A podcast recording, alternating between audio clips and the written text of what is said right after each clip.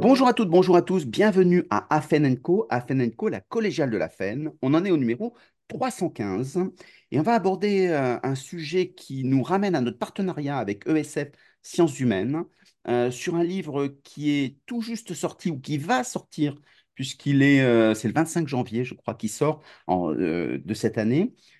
Donc on est sur les prémices, sur un sujet qui est complètement d'actualité, qui est celui de l'intelligence artificielle et ce qui est passionnant, c'est de le voir du point de vue de la pédagogie. Donc, non pas simplement de la tech, ce qu'on voit souvent dans les médias, mais à quoi ça sert, comment est-ce que dans les métiers euh, de la formation, qu'est-ce qu'on peut en faire? Et ben, la personne qui l'a écrite, donc la meilleure personne pour en parler finalement, c'est Denis Christol. Bonjour Denis. Bonjour, merci de m'inviter dans cette délicieuse émission. Eh bien, rentrons directement dans le, dans le sujet. Euh, pourquoi avoir choisi euh, d'écrire un ouvrage sur l'intelligence artificielle alors qu'on n'a pas écrit, je crois, de mémoire sur le métaverse, qu'on disait aussi disruptive, ou la blockchain, ou d'autres technologies? Pourquoi celle-ci? Alors, euh, d'une part, je suis en veille continue sur l'innovation pédagogique, la formation, et notamment les, les moyens numériques, digitaux, toutes les technologies software qui intéressent la formation. Et euh, je n'ai pas été convaincu par le, par le métaverse, qui est un, un univers fermé euh, dans lequel tu, euh, tu, es, obligé de rester d'une certaine façon, tu es obligé de, de circuler, ça communique pas entre métaverses, il n'y a pas de, de possibilité de, de, quitter ces univers, alors que l'intelligence artificielle est beaucoup plus pervasive, c'est-à-dire qu'elle s'immisce euh, un petit peu dans tous les replis euh, organisationnels, dans les différents outils, dans euh, toutes les façons de penser la pédagogie. Donc ça me semblait quelque chose de beaucoup plus impactant. Et puis, en fait, en faisant de la veille, j'ai commencé à creuser, alors depuis longtemps, parce que j'avais écrit un bouquin, former, se former avec le numérique et apprendre avec le numérique, et je continue à veiller, mais j'ai vu une accélération Mm. du sujet euh, sur les deux dernières années avec euh, euh, véritablement une montée en puissance des tests, des propositions de valeurs qui, qui ne cessaient d'arriver. Et de façon assez disruptive est arrivé ChatGPT qui en une semaine a conquis des millions de, En deux mois, 100 d'utilisateurs millions de, de téléchargements en deux mois, du jamais vu. En, deux mois. Donc, c'était jamais vu euh, à l'échelle de l'humanité. euh, donc, c'est quand même assez incroyable. Et du coup, j'ai vraiment eu envie de creuser, de comprendre, euh, d'où une veille assez intensive de tout ce qui s'écrivait, ce qui se pensait, ce qui se voyait sur le sujet. Et puis, à force de réunir des notes, bah, un, un ouvrage est arrivé. Et ce qui distingue, puisque tu fais la comparaison entre intelligence artificielle et métaverse, c'est le caractère beaucoup plus ouvert euh, de l'intelligence artificielle, en particulier l'intelligence artificielle générative. C'est-à-dire qu'avec euh, sa capacité d'interpolation des éléments, des données en- entre elles, des datas entre elles, elle est capable de recomposer des corpus de texte, euh, ce qui est complètement à la main de l'individu. Donc, dans le cas des métaverses, le propriétaire reste euh, la société qui a construit le- l'environnement, alors que dans l'intelligence artificielle, euh, l'individu peut plus s'en sortir en termes de créativité, en termes d'usage puisque c'est à sa main, c'est à lui de donner les bonnes instructions pour obtenir des images, des textes, euh, des sons. Et en ce sens-là, ça vient disrupter assez fortement le paysage en place. Ça, ça produit euh, ce que j'appelle une technologie industrielle euh, nouveau, mm. nouvelle, pardon, cette technologie euh, industrielle amenant à un surplus de créativité, de puissance de calcul, mais au lieu que ça soit à l'échelle d'une grande institution, c'est à l'échelle d'un individu. Donc ça vient se faire se frotter la, la créativité d'un individu avec des, des puissances de calcul euh, jusque-là réservées à des grandes institutions ou des États. Donc, qu'est-ce que tu dirais aux, aux formateurs qui disent, mais si finalement ChatGPT, euh, un agent conversationnel, permet d'apprendre mieux, d'apprendre à 24 heures sur 24, euh, finalement, est-ce qu'on a encore besoin de formateurs à terme? Alors, je je ferai une distinction entre savoir et apprendre. mm, Euh, j'observe qu'on a tous envie de savoir. Et donc, on- tu es à la terrasse d'un café, tu vas tout de suite aller regarder euh, ton moteur de recherche et même maintenant ton, ton chat GPT ou mm, autre, euh, autre Bard ou autre euh, intelligence artificielle pour avoir de l'information. Donc, tu as, envie de savoir. mm, Par contre, apprendre, c'est un processus, un processus qui nécessite un cheminement intellectuel et un réagencement de ses croyances, de ses opinions, de sa pensée, de ses connaissances déjà euh, acquises. Donc, apprendre nécessite un effort euh, mm, que savoir ne demande pas. Savoir, bah, tu vas tout de suite savoir euh, qui était, euh, en quelle année Robert Redford a-t-il euh, a-t-il réalisé tel ou tel film? mm, Ça, c'est savoir. Apprendre, ça serait être en capacité de situer euh, Robert Redford dans une filmographie euh, euh, hollywoodienne, internationale, de voir quels ont été ses prédécesseurs, euh, ses antécédents, et de comprendre son apport euh, spécifique. Donc il y a une vraie différence de contextualisation, le savoir sortant comme ça un peu euh, euh, de, de nulle part, on va dire, alors que l'apprentissage, c'est un processus euh, euh, qui est incarné. Donc, euh, en ce sens, l'intelligence artificielle, elle vient nous réinterroger sur qu'est-ce que c'est que le savoir, qu'est-ce que c'est qu'apprendre. Et moi, je trouve que c'est euh, plutôt bénéfique puisqu'elle euh, elle secoue un peu ce que j'appelle, moi, les pédagogies fossiles, c'est-à-dire celles qui euh, se contentent euh, d'interpréter, de, euh, de faire sortir des souvenirs d'un d'un lit euh, qui aurait, couche après couche, euh, mis ses, couches de savoir. hein. Le lit, un fleuve de la connaissance qui passerait, qui laisserait sédiment après sédiment des savoirs.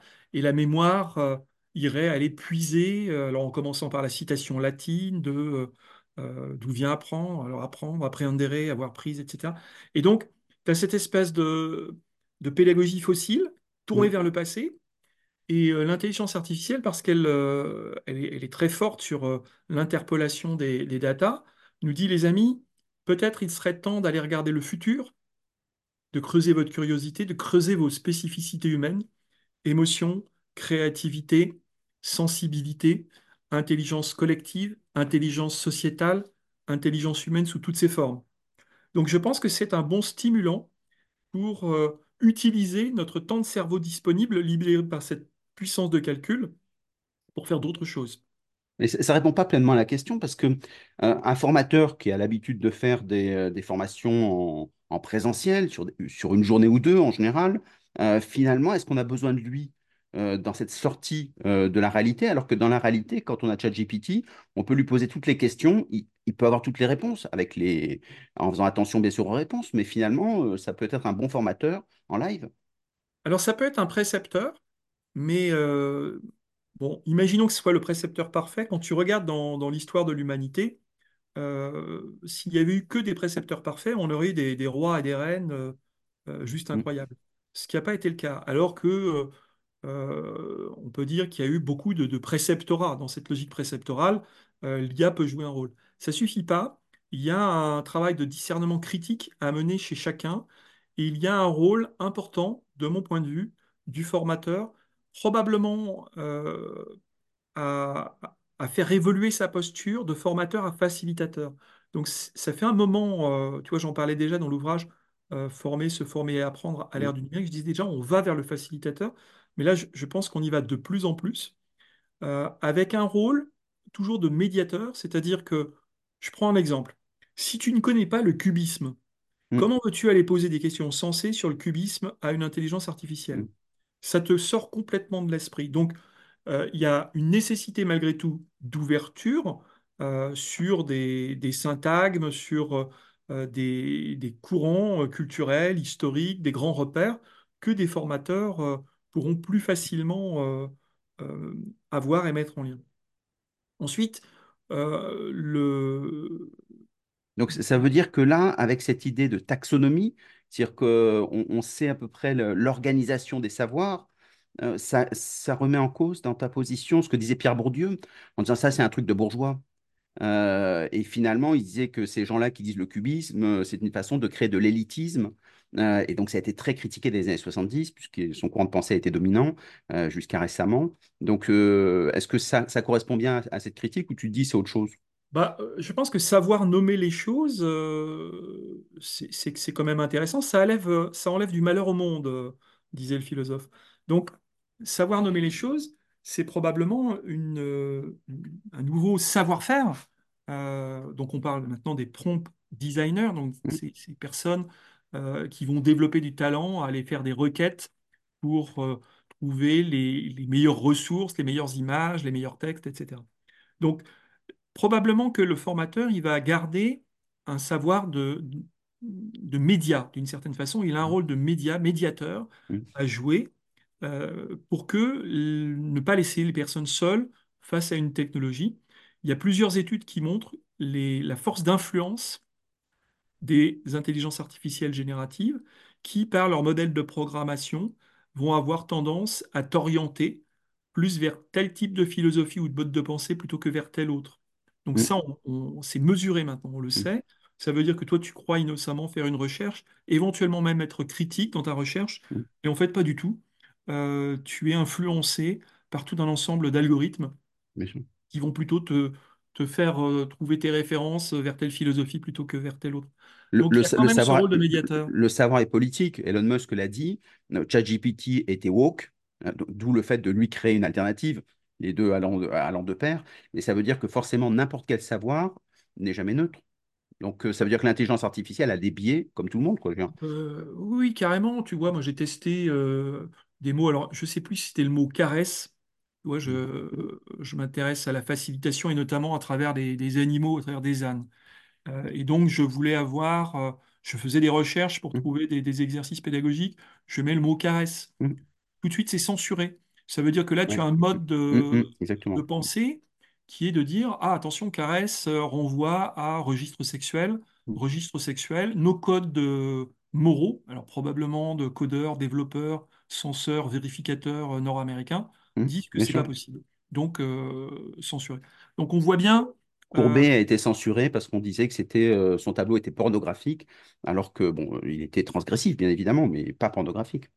voilà. Donc là, il y a, il y a vraiment l'interprétation de, de de ces utilisateurs. Donc, pour moi, le rôle de formateur en tant que médiateur, il demeure très important. Hum, Il accompagne, euh, le, il accompagne, il escorte, il guide, il précède, il soutient euh, l'apprenant, aussi autonome soit-il, dans la construction de son savoir par lui-même. C'est, là où euh, il est de plus en plus un, un facilitateur. hum, Il va amener à développer l'esprit critique. Il va encourager à questionner. Il va encourager à croiser des sources. Il va encourager, peut-être même initier, la construction de ses propres ressources d'apprentissage. Euh, donc plutôt que de faire des cours, il va peut-être aider les apprenants à fabriquer leurs propres tutoriaux. Euh, donc là, on décale un petit peu du contenu au processus d'apprendre. Peut-être hum, demain, ça sera jusqu'à la finalité de, de l'apprenance. Euh, peut-être qu'un formateur, il sera plutôt encore un, un guide euh, hum. sur mais à quoi ça sert d'apprendre ça et qu'est-ce que tu vas en faire et comment tu vas le mettre en œuvre. Donc c'est peut-être euh, ou comment tu vas faire ce, ce projet. Donc je vois glisser de nouvelles fonctions vers le facilitateur et pas simplement transmetteur de contenu. La désintermédiation euh, ou la réinvention des, des intermédiations. On passe de l'expert à l'apprenant.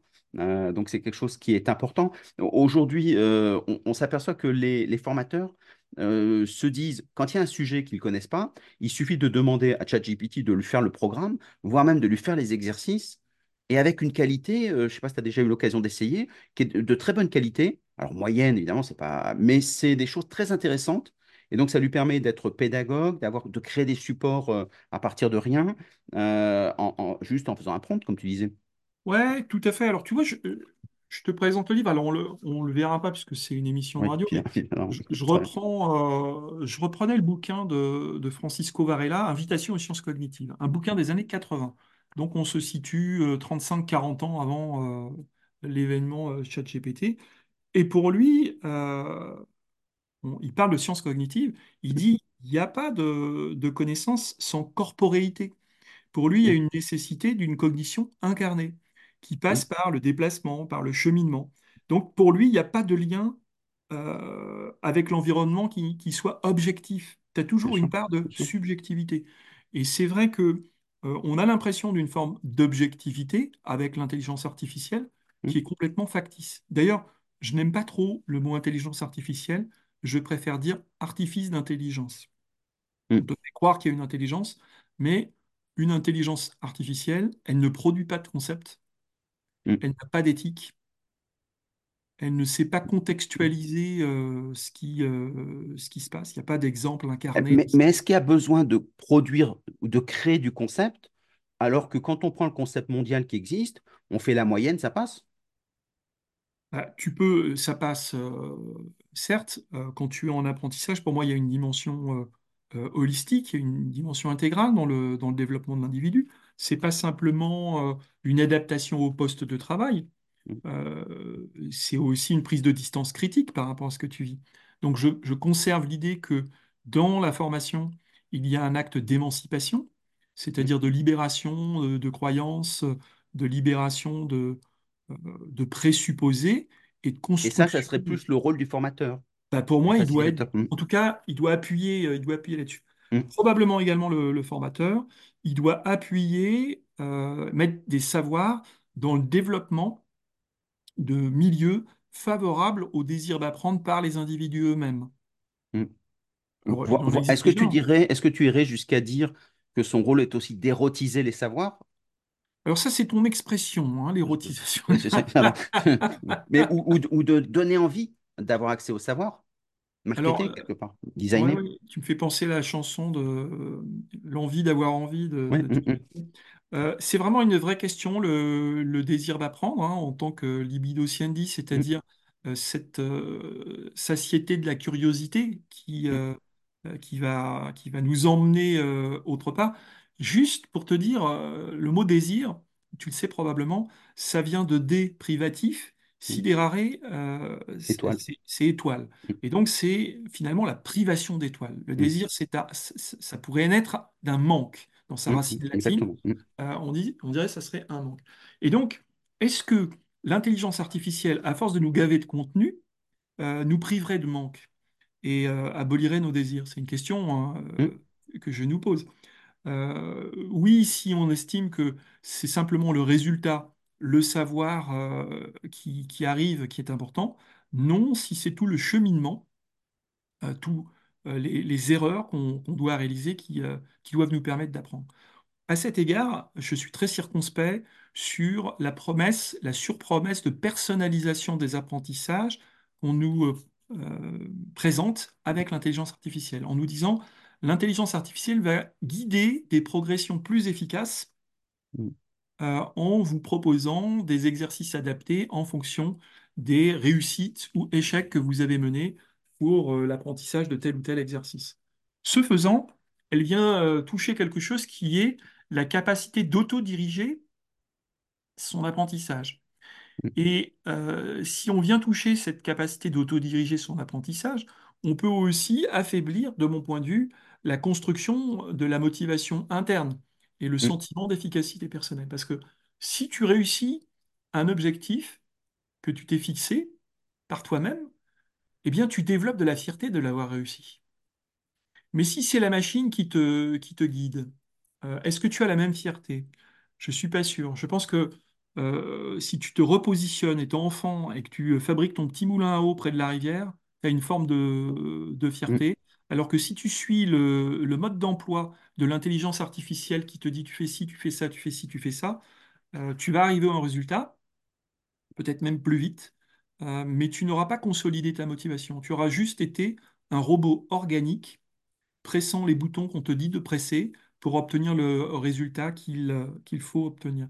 Donc pour moi, c'est pas la même qualité de motivation que tu Si, si construis. tu as une motivation qui est extérieure à toi, ce qui est le principe du social de l'entreprise, tu découvres des choses, finalement, tu te dis, il y a des aventures humaines à créer, euh, et donc tu vas créer ton petit moulin euh, à ta façon, tu vas avoir la reconnaissance sociale qui fait ça, et tu seras sacrément fier de dire, bah, j'ai réussi mon diplôme, euh, qui est une reconnaissance sociale, c'est une marque sociale que les autres te donnent, et finalement, tu te dis, bah, congratulations, Ouais.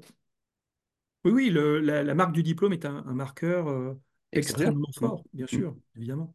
Et, et Alors, donc, ça veut dire que c'est toujours un, un mix. Alors, il y a un peu d'intérieur, un, peu d'extérieur. Chacun met un peu le curseur où il veut.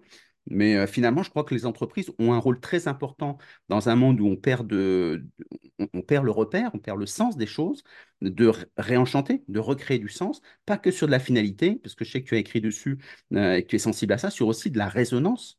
Euh, voilà, en disant, euh, et, et si l'in- l'individu ne l'a pas parce qu'il n'a pas été formé comme ça, et que c'est pas comme ça qu'on fonctionne tous, ben dans ces cas-là, il faut bien qu'il y ait un corps intermédiaire qui le donne, et l'entreprise peut être ce lieu.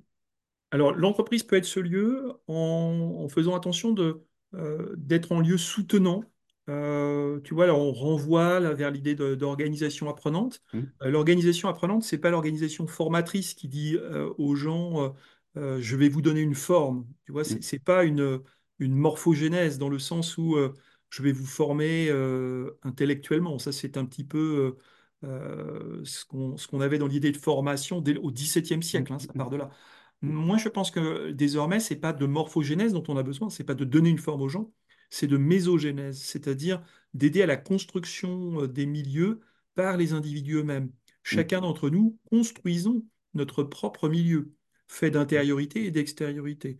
Et donc, il y a une, une croissance co-extensive de l'individu avec les événements, avec la vie. mm, Et en même temps que sa vie se développe, euh, eh bien, il, euh, il développe sa vie. Et donc, il y a, il y a un flux de cette nature mm, qui entre en jeu.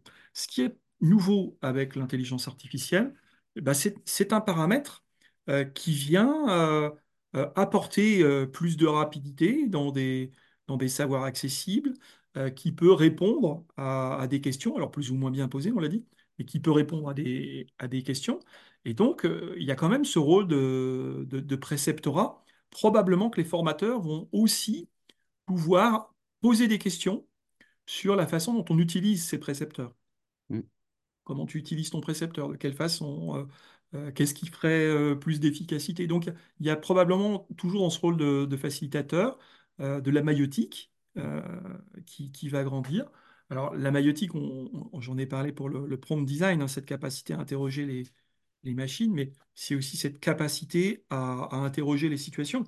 Euh, moi, je suis marqué par le fait que, en même temps que l'intelligence artificielle guette nos réactions et mm, s'enrichit euh, de nos façons de fonctionner, bah, nous, on guette la façon des intelligences artificielles de nous mm, répondre.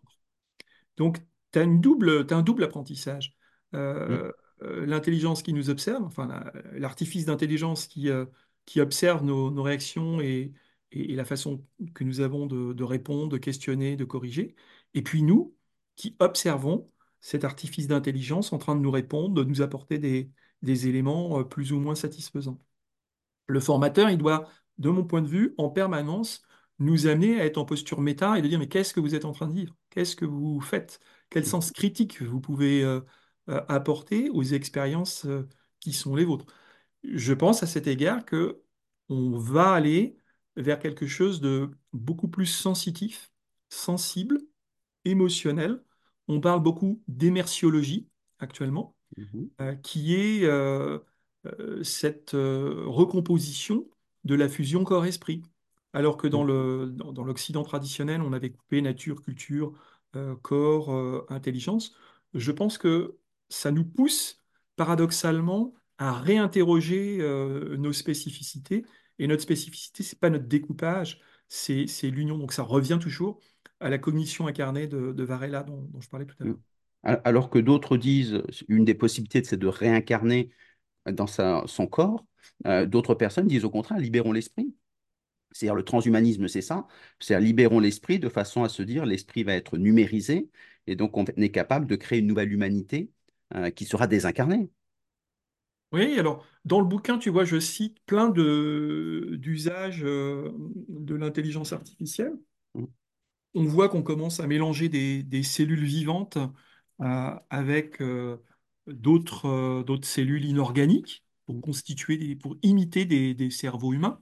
Au passage, on s'aperçoit que le cerveau humain fonctionne en économie par rapport aux, aux supercalculateurs qui consomment une énergie considérable.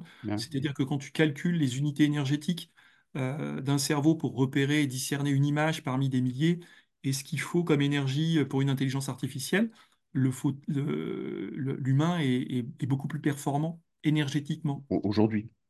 Enfin, quoi, que ça, ça dépend dans les domaines. Quand on voit par exemple sur la- la- euh, l'analyse de certaines situations, on peut penser, c'est souvent l'exemple qui est donné avec les, euh, les médecins et, le, et la détection des cancers, la machine est depuis longtemps beaucoup plus performante que l'homme dans la détection des cancers, Oui, mais pas énergétiquement.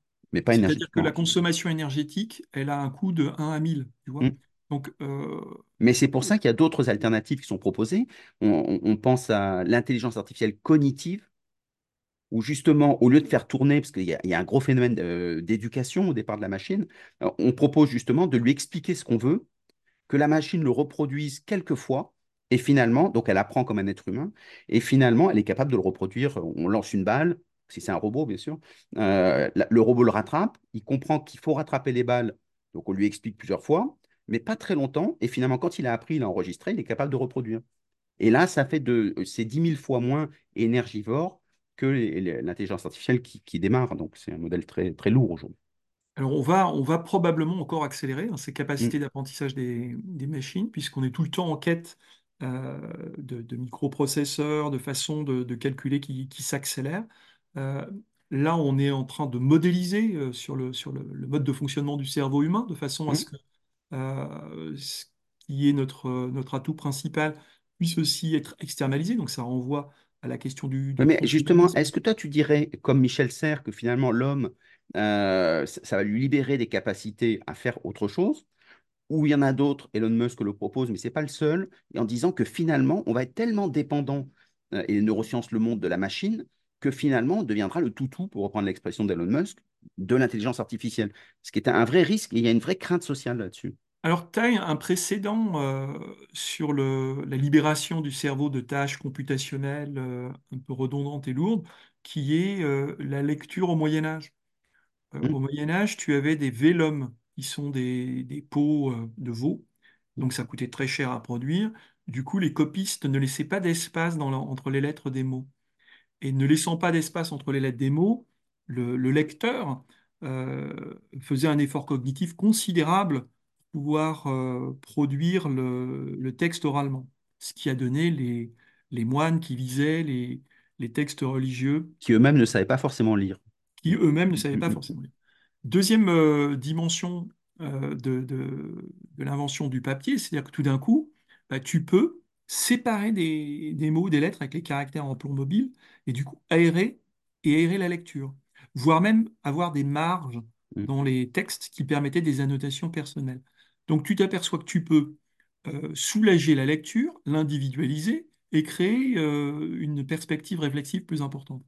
Je pense qu'on est aussi dans cet ordre d'idées potentiellement libératrices avec l'intelligence artificielle euh, générative. Alors, est-ce que ce temps de cerveau disponible va être utilisé pour la créativité, l'émotion, la sensibilité euh, que j'appelle de mes voeux, Mm, mm, ou est-ce qu'elle va être utilisée euh, pour satisfaire euh, euh, un ego particulier ou euh, un besoin de victoire rapide? Et donc tu vas t'engouffrer dans un monde de jeu, un peu à la Matrix où tu vois les mm, gens euh, euh, dériver vers des univers parallèles, fuir le, le quotidien pénible pour, euh, pour rêver en permanence. Donc, mm, euh, là encore, le rôle des formateurs sera probablement essentiel pour aider chacun à développer leur potentiel de créativité et retrouver leur âme, euh, leur âme d'enfant. Utiliser tous ces outils à, à bon escient, peut-être probablement, et ça fait écho à, à la frugalité euh, dont je parlais lorsqu'on utilise euh, des intelligences artificielles à tort et à travers, peut-être être plus économe, plus frugaux dans nos, mm, dans nos usages. Ne pas oublier non plus qu'il y a une dimension sociale. Euh, pour que euh, ces intelligences artificielles retrouvent facilement des images, bah, il faut les, ces images, ces, ces corpus de texte, etc., il faut les indexer. mm, Et donc, il y a tout un ensemble de, d'ouvriers de l'ombre, là, hein, qui sont aux Philippines ou ailleurs, mm, euh, qui vont passer pour des, des heures et des heures à s'user les yeux sur des écrans pour indexer ces petites briques euh, de data. Donc, pas oublier ces éléments-là mm, euh, euh, également hein, dans cette économie euh, euh, de, de la connaissance qu'il y a vraiment des, des vainqueurs et puis d'autres euh, mm, un peu moins. Tout le monde ne sera pas le bénéficiaire de la créativité. Donc, effectivement, alors su- sur, sur la dimension positive, moi je, suis tout à fait. euh, de toute façon, il y a une chance sur deux, alors donc on ne prend pas beaucoup de risques. Mais euh, la vraie di- dimension, ça réinterroge la notion de mémoire que tu citais au début, l'amnésie euh, numérique, c'est-à-dire quand les GPS, on voit ça avec les, avec les chauffeurs de taxi, euh, devaient mémoriser les rues. Donc, ils avaient une cartographie mentale, euh, sauf qu'avec les neurones de lieu, sauf que quand ils ont eu des GPS, ils n'avaient plus accès à cette connaissance qui s'est effacé. Ils ont réduit leur hippocampe de moitié. Et donc, ce qui fait qu'à partir de là, ils, sont obligés d'avoir un deuxième GPS parce qu'ils n'ont plus la connaissance. Et donc, l'idée, c'est de se dire qu'aujourd'hui, si on doit travailler forcément, et c'est ça le transhumanisme, c'est qui, que, que euh, euh, Ray Kurzweil dit vers les années 40-45, euh, on va être obligé de travailler avec la machine. Et donc, on sera dépendant de la machine et ça pose la question de qui possède la machine, comment la machine se structure, qui, qui est rationnelle, hein, mais qui n'est pas, comme tu le disais, qui n'a pas d'éthique. Voilà. Et, et donc, ça, ça réinterroge. Et dans tous les métiers, ça oblige chacun de se, se poser des questions. Qu'est-ce qu'on peut faire? Et puis, bien sûr aussi, qu'est-ce qu'on veut faire? Ah, Clairement, clairement, euh, quel type de, de pédagogie on veut euh, voir advenir, pour quel type de, de citoyen ou de, ou de travailleur Hmm, ou d'individu? Donc, euh, ce sont des questions que doivent se poser des, des formateurs, des institutionnels, euh, Alors, si, si on avait un responsable de formation, bon, qui se dit l'intelligence artificielle, OK, de toute façon, on, on va être dedans. Gardner a montré que 80% en, en 2026, aujourd'hui on est à peu près à 5%, euh, des entreprises utiliseront l'intelligence ar- artificielle générative. Donc, euh, il va falloir y aller. Tu leur conseillerais de, de faire comment? Bien, euh, alors d'une part, je suis en train de, de m'amuser à faire une, une fresque de l'intelligence euh, Ah, artificielle bien. avec quelques, quelques Hmm, amis formateurs euh, pour explorer. Donc ça, c'est une première chose, c'est explorer. Euh, je pense que l'exploration, euh, Alors, ça qu'est- reste un qu'est-ce que c'est moteur qu'une humain. fresque? Parce que tout le monde ne le Bah, sait pas. Hmm, une fresque, c'est l'idée d'avoir un ensemble de, de cartes. En l'occurrence, on a, on a fabriqué 35 cartes euh, qui reprennent des, des visuels, qui essayent de traduire les différentes euh, réalités de l'intelligence artificielle euh, générative euh, dans les domaines de, de la santé, de l'énergie, des problèmes éthiques que ça pose, des problèmes d'emploi que ça, que ça soulève, des problèmes de- d'autodirection de ces, de ces apprentissages des, des questions également de, de pilotage de, de l'ensemble. Donc, hmm, ce sont des cartes qui reprennent euh, donc des visuels, des, euh, des vérifications de faits scientifiquement, c'est-à-dire qu'il y a à chaque carte des, des- des faits euh, qui sont euh, identifiés. Et puis l'idée, c'est de composer des relations entre ces, entre ces cartes qui permettent d'avoir une cartographie finalement des problématiques de, de l'IA puis, dans un deuxième temps, d'identifier les questions que ça pose à mon activité, mon métier. hmm. Et ensuite, de commencer à réfléchir aux pistes de solutions qui me semblent euh, acceptables pour moi. Tu vois, il y a trois étapes, euh, créer sa cartographie, l'enrichir avec ses propres questions, et puis en choisir une question et, et s'efforcer d'y répondre. Donc ça, c'est un dispositif en ligne que euh, on va livrer en, en mode Creative Commons, Ah, euh, de d'accord. façon à ce que les gens qui ont envie de réfléchir peuvent le, peuvent le faire. Et, et c'est très intéressant parce que les frises se font collectivement. Donc ça permet d'être un vrai espace de dialogue où chacun peut donner son avis. C'est de l'acculturation finalement. Ouais, t- tout à fait. C'est vraiment l'idée de, de se poser des questions et d'en débattre, Mm, euh, puis de, de- de comprendre un peu les, les différents niveaux d'enjeu, de ce qu'on est capable d'accepter et ce qu'on ce qu'on on est en droit de refuser. mm. Et après, on peut passer dans le faire. Beaucoup de personnes disent que c'est pas mal de le- de- d'impliquer très rapidement les formateurs parce que c'est une posture d'autorité dans l'entreprise. Et donc, si eux utilisent l'intelligence artificielle, les autres se disent, ben, comme il fait partie de la maison, euh, je vois les usages que ça peut euh, générer.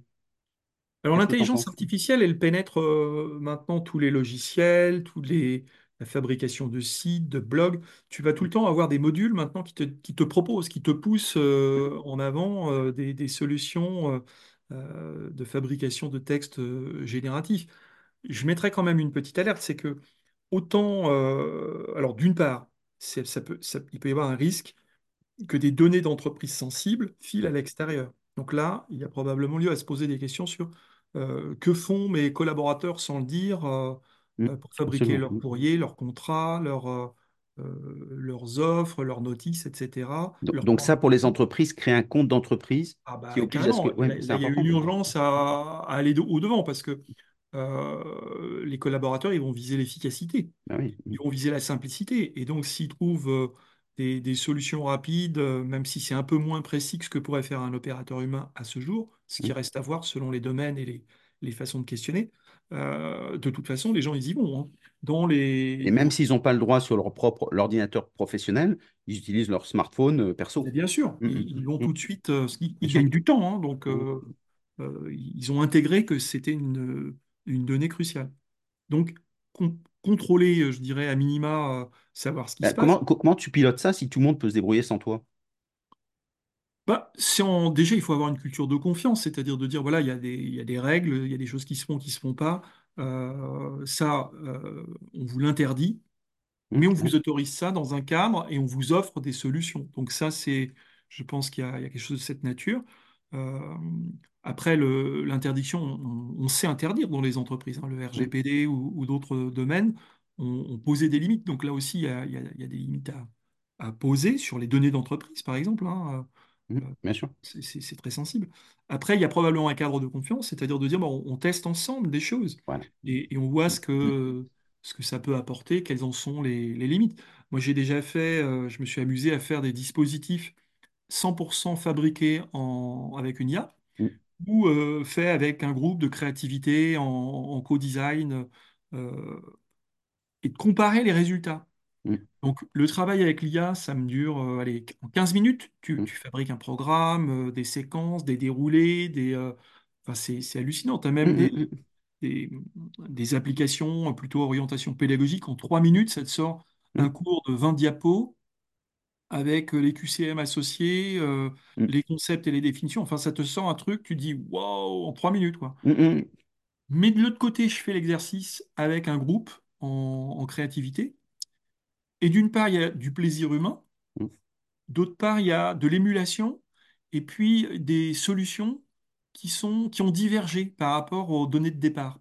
C'est-à-dire qu'un collectif humain fait diverger la demande de départ, la réinterprète et l'amène ailleurs. mm, C'est beaucoup moins mécanique. mm. Et, euh, et finalement, il y a beaucoup plus de, d'adaptation au contexte et à la situation par les opérateurs humains. C'est ce que j'ai pu, euh, c'est ce que j'ai pu identifier. Euh, maintenant, ça te donne le- la, la- la solution IA donne un truc propre, hein. ça te donne une- mm, mm. des solutions euh, avec un standard, euh, un niveau de qualité de présentation euh, tout à fait acceptable. Mm. Et ça, et ça peut être même un espace d'expérimentation, parce qu'on se Oui. dit en trois minutes, je vois ce que ça peut donner. Est-ce que ça a du sens, pas du sens? Bah, on a quelque chose de propre, euh, quitte à se dire ça sert à rien, on déchire quelque part, mais en tout cas, on peut expérimenter. En fait, je pense que de la même façon qu'au niveau individuel, tu vas, euh, on va avoir à, à apprendre à vivre avec son précepteur numérique, Mm, son précepteur euh, intelligence artificielle générative. Euh, de la même façon, les équipes vont être amenées à travailler aussi avec, euh, enrichir leur intelligence collective avec une intelligence artificielle qui sera, euh, alors ça, fait penser un peu au, au film de mm, science-fiction mm. euh, où tu as le, le gentil, le gentil humanoïde robot, alors je ne sais plus dans Star Trek comment il s'appelle, mais tu as ce personnage-là qui, euh, sans émotion, sans affect, avec une puissance de calcul. C'est Spock, tu mais qui crois? n'est qui n'est pas, qui n'est pas un, un robot. Mais je crois que dans d'autres séries, tu as qui sont des, des robots Ouais. et qui ont euh, très précisément les caractéristiques de l'intelligence artificielle. Et euh, l'intelligence artificielle est intégrée euh, dans la décision collective. Euh, euh, elle présente souvent les niveaux de risque ou les niveaux euh, d'opportunité présentés à une situation, mais le collectif humain décide en, en son âme et, et conscience d'une certaine façon, puisque l'intelligence artificielle n'a pas d'âme et pas de conscience. mm. C'est ce qui fait peur aussi. C'est-à-dire que quand on est sur des process, l'intelligence artificielle est assez efficace. Euh, donc ça veut dire qu'on est dans le 19e siècle avec la rationalité poussée à l'extrême. Sauf que l'être humain est aussi émotionnel, il, a besoin de proximité, il a besoin de l'autre. Et donc ça, c'est pas pris en compte par l'intelligence artificielle parce que pas pris en compte par la connaissance suffisamment. Et donc ce qui fait qu'à partir de là, on crée quelque chose d'artificiel on sent que ça va être pénible. Oui, et puis tu as, euh, tu, tu as aussi ce constat, c'est-à-dire que on a des émotions euh, pratiquement de, de primates, on va dire paléolithiques. mm, On a des institutions euh, hiérarchisées descendantes, euh, allez, on va dire que c'est médiéval. mm, Et puis on a une technologie qui est en train de réaliser tous les rêves humains. C'est-à-dire mm, que petit à petit, tu es en capacité de traduire tous les rêves euh, euh, qu'avaient les poètes grecs et, et latins. En, en réalité, tous les mythes grecs sont passés en revue. Là, tous les contes de fées sont passés en revue. Toutes les, les- les- les imaginations humaines mm, sont, sont testées. Récemment, j'ai vu au, au salon, au CES de Las Vegas, une société qui a inventé le miroir magique. Alors un peu mm, comme, mm, euh, comme dans Blanche-Neige, tu vas te pointer devant ton miroir, le miroir euh, scanne ton visage, repère tes émotions, mm, et en capacité, euh, après un joli euh, brouillard, de te projeter des images, euh, soit de toi en train de te transformer, euh, mm, soit des images qui viennent t'apaiser ou répondre à ton, à ton humeur. Donc tout ce que l'imagination humaine a rêvé, L'intelligence artificielle, c'est pratiquement une technologie divine, on va mm, dire, et contraint dans les c'est vraiment une, c'est c'est vraiment une rupture euh, majeure dont on n'a pas fini de, de divine, mais sans transcendance, puisque le- la divinité a, a une finalité, le fameux point oméga, alors que la machine, non, elle n'en a pas. Et donc, ce qui fait qu'elle peut à la fois simuler la sympathie, l'empathie, enfin, des choses comme ça, mais sans, sans âme, sans incarnation. Donc, Oui, alors où... t'as, juste pour te faire rire, euh, dans le bouquin, euh, j'ai trouvé des courants religieux, donc notamment euh, bouddhistes, voire chrétiens, euh, qui cherchent des algorithmes euh, qui, qui soutiennent finalement le, le développement de la foi. Donc, ils, euh, s'intéressent à ces développements-là euh, parce qu'ils ont compris qu'il y a effectivement cette question de transcendance Mm, à, à travailler à travers cette, cette technologie. mm. Donc, c'est- donc, très, très bien. Et alors, est-ce que dans, dans l'ouvrage, tu donnes euh, des méthodologies, parce que je n'ai pas lu l'ouvrage, pour être complètement transparent, euh, tu donnes des, des outils et des méthodologies pour des gens qui... euh, pour en faire un manuel? Alors, c'est pas un manuel, c'est plutôt un, un ouvrage qui euh, amène à réfléchir Mm. euh, sur euh, le savoir, euh, sur le, le rôle de la technologie, sur le rôle des formateurs. D'accord, très bien. Par contre, il y a effectivement un ensemble de questions. Il doit y avoir à peu près 150 questions qui sont posées dans le, dans l'ouvrage. Alors, je ne réponds pas à toutes les questions, parce qu'il y a des questions qui sont philosophiques, existentielles, je n'aurais pas prétention à répondre. Mais ça, ça incite à se questionner, à s'interroger et à revoir ses pratiques. Euh, revoir ses pratiques, jusqu'où tu délègues euh, des savoir-faire euh, d'ingénierie euh, pédagogique, euh, sur quoi tu as envie euh, d'être aidé euh, ou pas, Mm, euh, comment euh, tu vas intégrer cette technologie au, au collectif. Voilà, c'est le type de questions euh, mm, euh, que je pose aux au lecteurs et pour lesquelles je fais des propositions de quelques réponses euh, parfois. mm.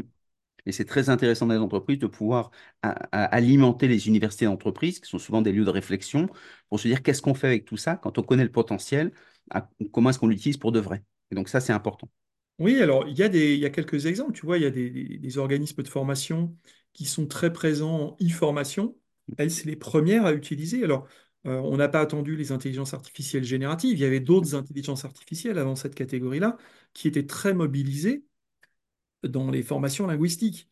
Euh, oui. depuis très longtemps, tu as euh, des, des algorithmes qui sont utilisés dans les formations linguistiques, voire informatiques, pour pousser tel ou tel exercice, telle ou telle difficulté. Donc, on a quand même du recul par rapport à ça. Qui, Mais, euh, mais ça montre tout le, le nouvel écosystème. C'est qu'aujourd'hui, avec la voix, parce que le prompt va pouvoir être, et- commence à être remplacé par la voix, euh, donc ce qui donne une certaine euh, liberté. Si moi, je parle une langue, je suis très mauvais dans les langues, je parle une langue étrangère, c'est l'intelligence artificielle qui va me corriger. Et donc, ce qui veut dire que ça devient un entraîne- un entraîneur, pareillement sur la grammaire, sur le vocabulaire, enfin, tous les éléments comme ça, ce qui existait avant. Mais ça veut dire que finalement, ça devient à 2 heures du matin, pour des raisons étranges, sortant de boîte, euh, ou 4 heures du matin, suivant les personnes, euh, je veux apprendre le laiton. Ben, finalement, je peux m'entraîner à niveau zéro et l'intelligence artificielle va pouvoir me permettre cette accessibilité. Donc, à quoi servent les organismes de formation? Qu'est-ce qu'ils apportent en plus? Et ça, dans la chaîne de valeur, c'est intéressant de, pour eux d'avoir une réponse. Alors, pour moi, il y a vraiment une question euh, sur le désir d'apprendre. Mm. Euh, c'est c'est vraiment quelque chose qui... Excuse-moi.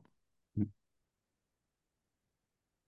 Il y, a il y a vraiment euh, cette... euh, cette question du désir d'apprendre, pourquoi a-t-on euh, en- envie d'apprendre, qui, qui va se reposer, qui va se, se remettre en, en question, et les formateurs vont, devront- vont, vont devoir investir ce champ.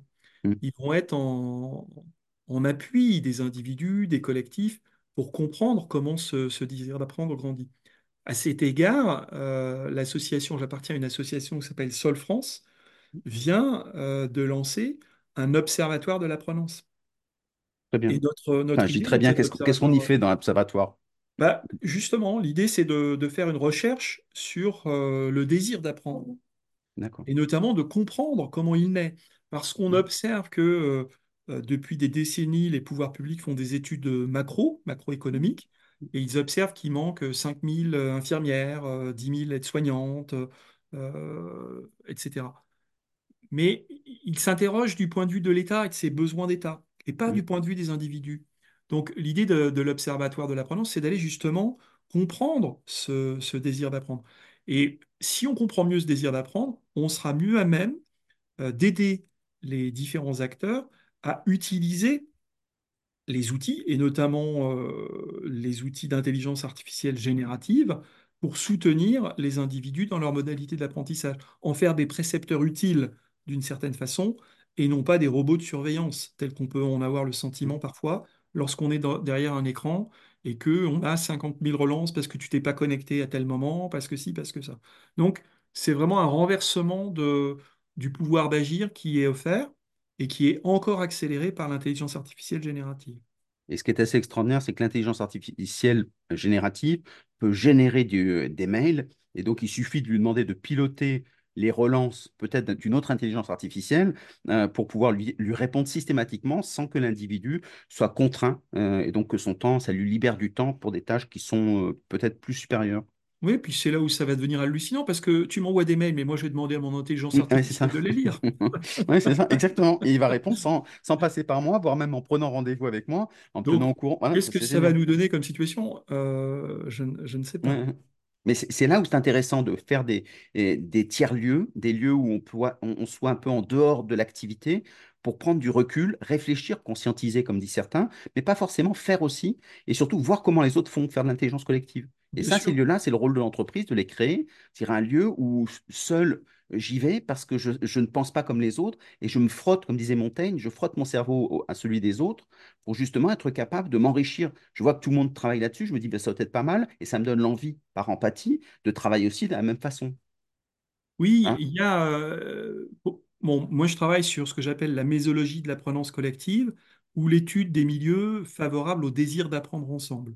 Mm, Euh, les tiers-lieux sont typiquement au cœur de, ces, de mes préoccupations, mais pas que. hein, le- la polyfonctionnalité des espaces de formation qui sont amenés peut-être à devenir des, des espaces d'acculturation technologique, euh, euh, de restauration, des espaces culturels, des espaces de vie. mm. Euh, je, je pense qu'on on a intérêt, pour absorber ces technologies, à mettre encore plus de vie Oui, très bien. euh, moins de silicium et plus de, Mm, euh, plus d'organique euh, humain. Penser l'humain dans sa trajectivité, c'est-à-dire qu'il n'est pas coupé de son environnement naturel, il est la nature. Il est traversé par la nature, il est une émanation, une- un témoignage de la nature. Et donc, toujours revenir, euh, moi je trouve, hein, mm, euh, à ce que nous dit Francisco Varela sur la cognition incarnée, c'est-à-dire il n'y a de connaissance que vécu dans sa chair. mm. Donc, euh, comment on va utiliser les intelligences artificielles pour ramener euh, la connaissance dans la chair de chacun et ne pas se laisser euh, piéger par l'illusion du savoir parce que tu as l'information qui t'est donnée et propulsée après une petite consultation? Donc voilà, Finalement, ça reprend ce que disait Socrate, c'est le fait de dire qu'il faut incarner les choses. C'est bien la critique qui formait aux sophistes en disant que vous êtes capable d'avoir des, des- des représentations du savoir, mais pas de la connaissance.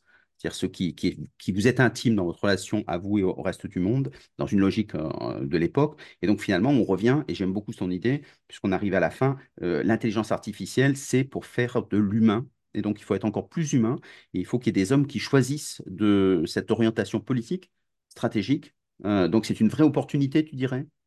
Oui, c'est une opportunité d'aller. euh, alors, il y a un risque d'aller vers des pédagogies comportementalistes, euh, du, de l'humain organique presse-bouton. Et donc, la voie, c'est d'aller vers des pédagogies phénoménologiques qui partent beaucoup plus du sensible, des ressentis et euh, des imaginaires. Et donc, cette partie-là, elle peut être accompagnée par des fo- formateurs qui font une mutation vers le rôle de facilitateur et qui sont en capacité d'accompagner des projets individuels et collectifs. Ça existe déjà. On voit comment les maisons familiales et rurales, euh, le réseau des APP, euh, un certain nombre de tiers-lieux sont en capacité non pas d'avoir des intentions sur les individus, mais d'accompagner leurs projets. Et dans ce cas-là, eh l'intelligence artificielle devient une ressource extraordinaire, non pas pour te dire ce que tu dois faire, mais qui va t'aider à réaliser ton projet. Donc moi, j'aspire à aller dans ce, dans ce sens-là, quelque chose qui soit pas complètement mécanique, mais qui soit à la main des individus et qui va offrir à des individus qui ont peu de ressources langagières au départ, ou euh, eh bien, à augmenter et puis à se dire, mais je peux faire des choses incroyables. Et donc, euh, ça peut être un nouveau levier euh, de désir, de se dire, voilà, mon manque est comblé, si je reprends la, la définition du désir que je donnais, mon manque est comblé grâce à ces outils et je peux, euh, quelque part, me permettre de rêver euh, à nouveau. Bravo. Voilà, je trouve que c'est bien parce que ça montre un, un angle sur les usages, ça montre un angle qui est aussi politique au sens noble du terme, euh, et ça montre une belle réflexion, chacun peut se positionner dessus. Merci Denis Christol, ton ouvrage Apprendre à l'ère de l'intelligence artificielle, qui vient de sortir. Je mettrai le lien dans, dans les notes de l'émission, Euh, sinon vous le tapez sur vos moteurs de recherche. Merci beaucoup, à très bientôt Denis, merci. Merci à toi. Merci à tous, bye bye. Au revoir.